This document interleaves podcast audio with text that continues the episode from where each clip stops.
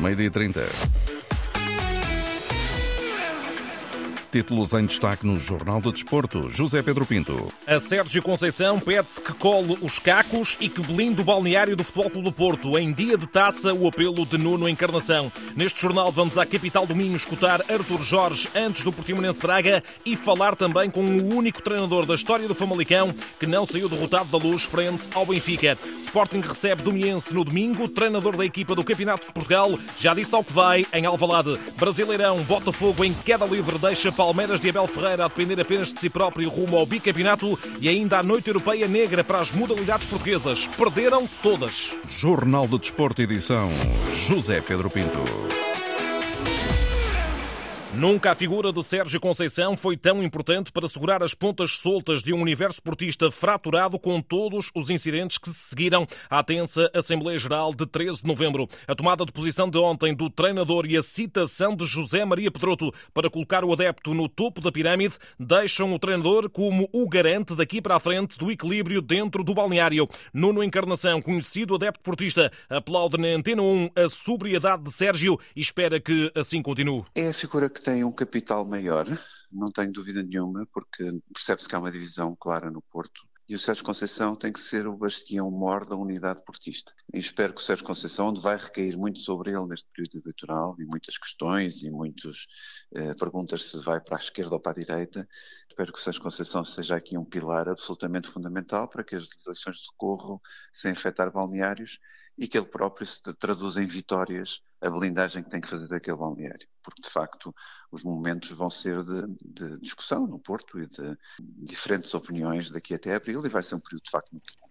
Tristeza e repúdio foram os termos aplicados pelo treinador relativamente ao clima de consternação que se vive para os lados da Invicta e Nuno Encarnação nestas declarações a Walter Madureira confessa que gostou daquilo que ouviu. Não pode haver nenhum adepto do Porto ou nenhum sócio do Porto, e ele aliás também é há 27 anos, eu sou há 28, mas não pode haver nenhum que tenha dúvidas em condenar os atos de agressão e de intimidação por parte de alguns eh, sócios do Porto. E por isso isso tem que ficar absolutamente claro. E o Sérgio Conceição, uma voz importante também no Porto, no universo esportista, para condenar eh, tais atos, porque dia 29 temos uma nova Assembleia Geral. E por isso importa que as pessoas tenham consciência que são garantidas as condições necessárias de segurança e de liberdade na próxima Assembleia Geral, e importa que as referências do Porto falem condenem estes atos que são de todo reprováveis no universo esportista. Ou seja, a equipa precisa de ajuda, a equipa precisa do apoio das bancadas, mesmo que o sócio e adepto possa estar divorciado de outras relações. O Porto tem que perceber que, que tem que ajudar a equipa e que este, e que este ruído de fundo que é, que é, decisivo, obviamente, também para o futuro do clube, uh, não pode interferir com o aspecto fundamental que é a equipa. A equipa é a alma do Porto e, por isso, as, as vitórias serão a alma do clube, as derrotas serão, obviamente, uma catástrofe do clube. E, eu, e, e as pessoas têm que perceber isso. E, por isso, tem que se perceber que tem que se pôr ali uma linha eu não digo vermelha, uma, uma linha azul, vamos pôr assim, eh, em certos locais, para que nada do que possa haver até abril interfira uh, e prejudique o plantel. Hoje, Futebol Clube do Porto monta alegre para a taça com expectativa para se perceber como irão reagir as bancadas do Dragão, mas acima de tudo, Nuno Encarnação foca-se no aspecto desportivo e que ninguém ouça pensar já no Barcelona. Não há outra opção se não ganhar e se não ter boas exibições, eh, exibições robustas com golo, que é aquilo que tem faltado este ano ao Porto, que tem tido alguma dificuldade na finalização e por isso espero que depois destas longas férias, entre aspas, que o Porto se apresente nas, nas, nas condições máximas, aliás, até porque na próxima terça-feira terá um jogo muito importante pela frente e terá a ambição de ganhar eh, em Barcelona para, para reajustar o resultado que não correspondeu às nossas expectativas no Dragão. Hoje, para a recepção ao Monte Alegre, o Futebol Clube do Porto, detentor da prova rainha, vê Sérgio Conceição receber uma boa notícia. Ivan Raime está recuperado de lesão. Ainda entregues ao Departamento Clínico, mantêm-se Pepe, Zaidu, Wendel, Marcano, Veron e Samuel Portugal. O jogo arranca às 8h45 com arbitragem de Helder Carvalho. Relata na Antena 1, RDP África e RDP Internacional o Fernando Eurico. Hoje, portanto, o detentor da taça, o Porto, em ação, mas amanhã entra em cena o finalista vencido partido da edição da época passada, o Sporting de Braga, que vai ao Barlavento Algarvio defrontar o Portimonense antes de um importante jogo a meio da próxima semana frente ao Union Berlin para a Champions. Esta hora fala em conferência de imprensa o treinador dos arsenalistas, Artur Jorge, direto em 1 com a Cidade Esportiva do Braga e com o jornalista Carlos Rui Abreu. Boa tarde, Carlos. Boa tarde. Já falou Artur Jorge desse, dessas duas finais desta semana. Considerou uma final o jogo da manhã frente ao Portimonense por ser uma prova a eliminar para a Taça de Portugal e também do jogo da próxima quarta-feira diante do Union Berlim. Nesta altura é feita uma nova questão ao técnico do Sporting Braga. Vamos é, a primeira a parte da questão eh, tem muito a ver com aquilo que é o crescimento e, eh, e a dualidade de perspectivas que nós temos pela frente, ou seja, a mim, enquanto clube, eh, de poder contribuir e estar satisfeito por aquilo que é a valorização e a potenciação desses mesmos jogadores, uma vez que nós temos, eh, nesta altura, oito ou nove internacionais no nosso plantel, eh, internacionais a frequentar ou a estar normalmente integrados nas seleções nacionais. Da mesma forma que esse crescimento pode ser balizado também pelo facto de, de, de termos, nesta altura, ganho nove lugares e sermos, nesta altura, o 29 clube em termos mundiais. Isto é a perspectiva que nós queremos enquanto trabalho desenvolvido. Na perspectiva do treinador, obviamente que, que me causa mais preocupação, porque a verdade é essa, de todos os clubes portugueses, nós fomos aqueles que tivemos uma maior intensidade de minutos jogados eh, por parte dos nossos jogadores. Há uma preocupação nesta altura de tentar eh, gerir e de conseguir perceber o estado de cada um e da sua, da sua disponibilidade para, para, para o jogo, porque é importante que nós, como eu tenho dito, eh, possamos estar todos a 100% e eu vou precisar de, de todos os jogadores na máxima força em Portimão para podermos vencer o jogo. Portanto, essa é a minha preocupação neste momento de poder avaliar, não só minha, mas depois de todo o staff que trabalha nessa, nessa área, de poder ajudar a que os jogadores possam estar capazes de de dar resposta. Artur Jorge, preocupado com essa questão do facto do Sporting de Braga ter tido muitos jogadores nesta pausa internacional ao serviço das seleções, o Sporting de Braga que eh, vai jogar com o Portimonense 20 dias depois de aqui ter recebido a formação algarvia para a Liga e ter vencido por 6 a 1, mas sem qualquer facilitismo. Artur Jorge a garantir que o Braga não vai jogar amanhã no Algarve a pensar no Union Berlim na próxima quarta-feira. Obrigado, Carlos Rui Abreu, em direto da cidade desportiva do Braga, ao final da tarde, projeção de Paulo Paulo Sérgio, técnico do Portimonense, para esse jogo que principia às três e meia da tarde de amanhã e que contará com o relato de João Correia aqui na rádio. Amanhã há um Benfica Famalicão e falar de um duelo entre Águias e Minhotos é recuperar o nome do único treinador que evitou o crónico cenário de derrota do Fama na luz. Foi há duas épocas que Rui Pedro Silva fez história e hoje, ainda que com um contexto diferente, jogo a eliminar na taça, nova surpresa não será fácil para a equipa de João Pedro Sousa aparecem normalmente quando há as rotatividades de equipas, há a perda de rotina de equipa e normalmente depois a, os sinais de alerta são menores. Estamos a falar de um jogo entre duas equipas da primeira divisão. Penso que o Benfica está bem ciente e alerta do, da qualidade do Famalicão.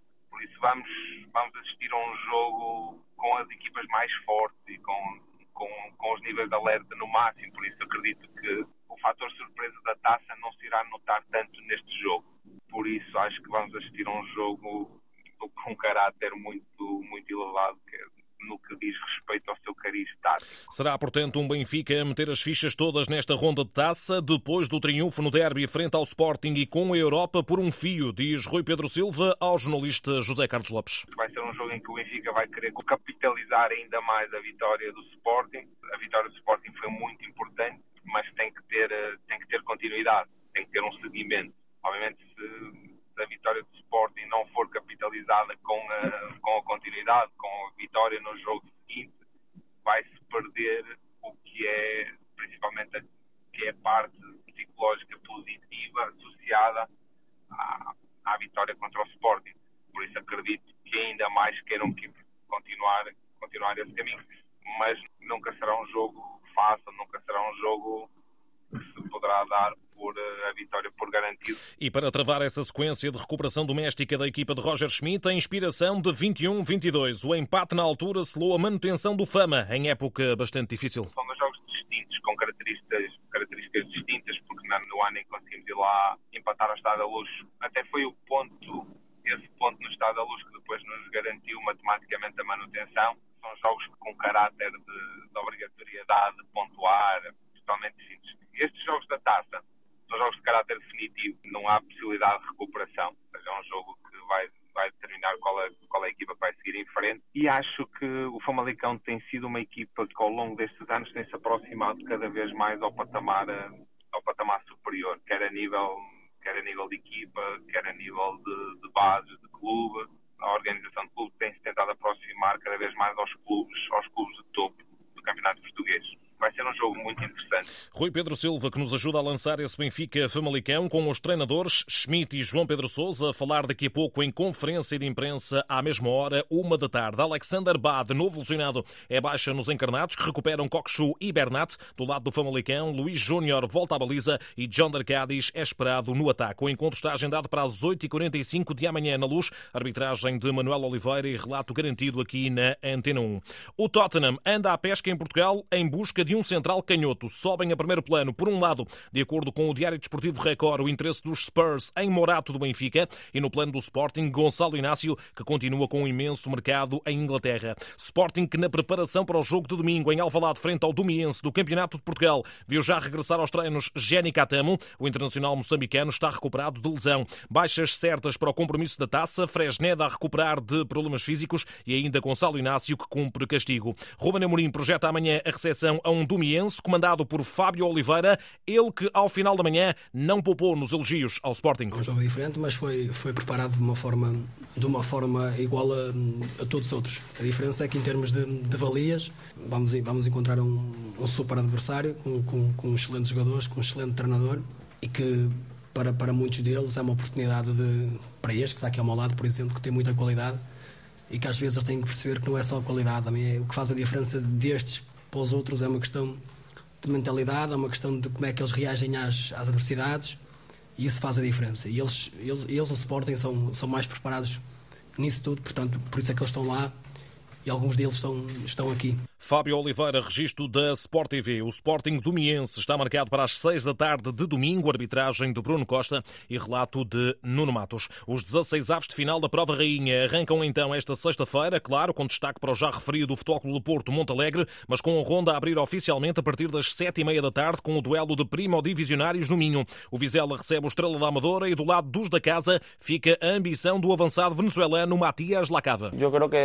Creio que podemos. A equipa está muito unida Unida é uma boa equipa, um grupo muito bom e acredito que podemos avançar para a fase seguinte. Podemos avançar à seguinte fase. Da Reboleira viaja até Caldas de Vizela, o estrela de Sérgio Vieira. De entrar eh, dentro de campo com a máxima energia possível, com a máxima ambição possível, dentro das condições que nós temos para disputar o jogo e esse é o espírito que nos trouxe até aqui. Vizela Estrela para acompanhar aqui na rádio com Paulo Vidal. Brasileirão com calendário acertado e o Palmeiras a ver confirmado o cenário de que depende apenas de si próprio para ser bicampeão. O Botafogo continua a claudicar, empatou com o Fortaleza a duas bolas e está a um ponto da equipa comandada por Abel Ferreira. Já o Bragantino de Pedro Caixinha perdeu com o Flamengo 1-0, mantém-se como quinto da tabela e o treinador Pedro Caixinha, o português Pedro Caixinha, bem entendido, atira a toalha ao chão quanto à corrida pelo título. Todos nós sonhávamos, obviamente, chegar a cinco jornadas do fim, com menos um jogo, eh, a distância pontual que tínhamos. Por que não sonhar? Obviamente, esse sonho pode ter ficado um pouco mais distante, mas a nossa luta tem que continuar porque ainda há muita coisa para poder ganhar até o fim do campeonato nas quatro rodadas que faltam. Ainda assim, do primeiro ao quinto lugar do Brasileirão, três pontos apenas a separar as equipas. Palmeiras líder com 62, Botafogo com 61, Flamengo com 60, Grêmio e Bragantino com 59 pontos. Agora, a quinta-feira europeia negra para as equipas portuguesas nas modalidades perderam todas. Handball, Liga dos Campeões, o Futebol Clube do Porto voltou a claudicar frente ao Montpellier, desta feita por 25-29 em casa. Voleibol, também Champions. A entrada em falso do Benfica na edição deste ano, derrota 3-0 na Alemanha frente ao Berlin Recycling na Taça Challenge de vôlei. O Sporting deu réplica ao gigante italiano Monza no arranque dos 16 avos de final, mas perdeu 3-2 na primeira mão. Já no basquetebol feminino, desaires e fundo dos respectivos grupos para o Benfica depois do 53-64 frente às escocesas do Caledonia Gladiators e também para o Gdessa que no Barreiro perdeu com as alemãs do Kelt por 68-82. No futsal, o Sporting Sporting tricampeão. Antes da ronda de elite da Liga dos Campeões, que arranca na próxima semana, joga hoje para a jornada 10 da Liga Portuguesa, recebe os Leões de Porto Salvo a partir das 9 da noite. Em caso de vitória, a equipa de Nuno Dias isola-se à condição na liderança, com mais 3 pontos do que o Braga. No basquetebol, amanhã há derby Sporting Benfica, em jogo a liderança, com os Leões apostados em não deixar as águias sair do pavilhão João Rocha a sorrir. Basta escutar o extremo André Cruz. Não podemos uh, deslizar agora, perdemos este último jogo contra o Oliveirense, infelizmente o jogo podia ter caído para os dois lados, o jogo, jogar lá na Oliveirense é sempre difícil, um clube com muita história. Uh, mas o que interessa agora é o próximo jogo, o Benfica, e, e aqui em, no pavilhão João Rocha eles não podem ganhar. Sporting que entra em uh, cena com mais um ponto do que o bicampeão Benfica, comandado por Norberto Alves. Queremos ganhar este próximo jogo, é importante para uma classificação na fase regular, sem dúvida nenhuma, mas um, o mais importante é como a equipa se vai apresentar quando chegarem os grandes momentos. Este passo é importante na confiança, é importante numa classificação da fase regular Agora, não, não é determinante, mas queremos vencer, como é evidente. O Sporting Benfica está marcado para as três da tarde de amanhã. Jogos Olímpicos. A menos de um ano, João Costa deseja concretizar o sonho pela sexta vez na carreira. O atirador português competiu nos Jogos de 2000, 2004, 2008, 2012 e 2016 e ainda tem duas provas para ganhar o passaporte rumo a Paris 2024. Só há um, dois bilhetes, cotas para, para lá ir. Neste momento tenho mais duas provas onde posso ganhar um bilhete para lá ir. Uh, e é chegar lá a essas provas e ficar nos melhores. Uh, não quer dizer que fique no primeiro, porque o primeiro já tiver, passa para o segundo, ou se os cinco primeiros já tiverem, passa para o sexto, já me aconteceu também. Todos os atletas querem ir aos Jogos Olímpicos, porque é lá que vem a sua modalidade, é lá que, que toda a gente os vê, tem bons resultados e é lá que o governo reconhece, na sua maioria, as modalidades e a prática desportiva, porque no, no intervalo de quatro anos que há no meio, não conhecem a modalidade, só nos jogos. Portanto, todos os atletas querem ser vistos nessa altura. João Costa acredita mesmo que a qualificação seja, nesta altura, cada vez mais difícil. Reduzir o número de atletas de tiro nos Jogos Olímpicos. Em 2000 éramos 390 atletas nas modalidades todas, pistola, carabina e tiro aos pratos. Depois reduziu para 360 e depois reduziu para 320 neste momento no total das 15 modalidades. Sim. E a mim tirar uma modalidade. Uh, irei lá de qualquer maneira, porque se não for como atleta já, já tinha hotel pago e irei ver os Jogos Olímpicos já mesmo. João Costa trabalha para estar pela sexta vez nos Jogos Olímpicos, mas a estreia em Sydney ainda comove o atirador. Foram jogos que mudaram muito no, no, no esquema da construção dos jogos. o lettering, a visualização, a divulgação nos média. Os jogos de Sydney foram, foram soberbos e eu recordo muita coisa. um momento. É foram jogos em Sydney, que é muito longe. E fomos muito. Fomos muito bem recebidos pelos portugueses que lá estavam, os, os imigrantes, que, que viram-nos como, como Portugal. Fomos recebidos da casa portuguesa em, em Sydney, pagaram jantar, tinham um, um bailarico, faziam conversa connosco, perguntavam onde é nós éramos, uh, trouxemos, eu trouxe coisas para entregar à família cá pessoal que não vinha a Portugal há 30 anos e que nos viu ali com uma família. Portanto, isso foi uma memória que nunca esqueci. João Costa conta com três medalhas de prata em campeonatos do mundo, três de ouro, uma de prata e nove de bronze em campeonatos europeus. Agora luta pela qualificação para a sexta presença em Jogos Olímpicos. Notas finais. No ténis arranca segunda-feira o Challenger da Maia, prova que está a ser apresentada a esta hora na Câmara Maiata. Cartaz de luxo para além dos portugueses Nuno Borges, João Souza ou Henrique Rocha. O quadro contará, por exemplo, com Alberto Ramos Vinholes, Beno Aper ou Fábio Fognini prize money total de 118 mil euros. Fechamos com a Fórmula 1, já com o tricampeão mundial Max Verstappen de cadeirinha no último grande prémio da temporada em Abu Dhabi. Esta manhã foi o britânico George Russell da Mercedes a registrar o tempo mais rápido nos primeiros treinos livres em Yas Islands. Completa o Jornal de Desporto. A edição foi de José Pedro Pinto. A informação desportiva está também em permanência na net em desporto.rtp.pt.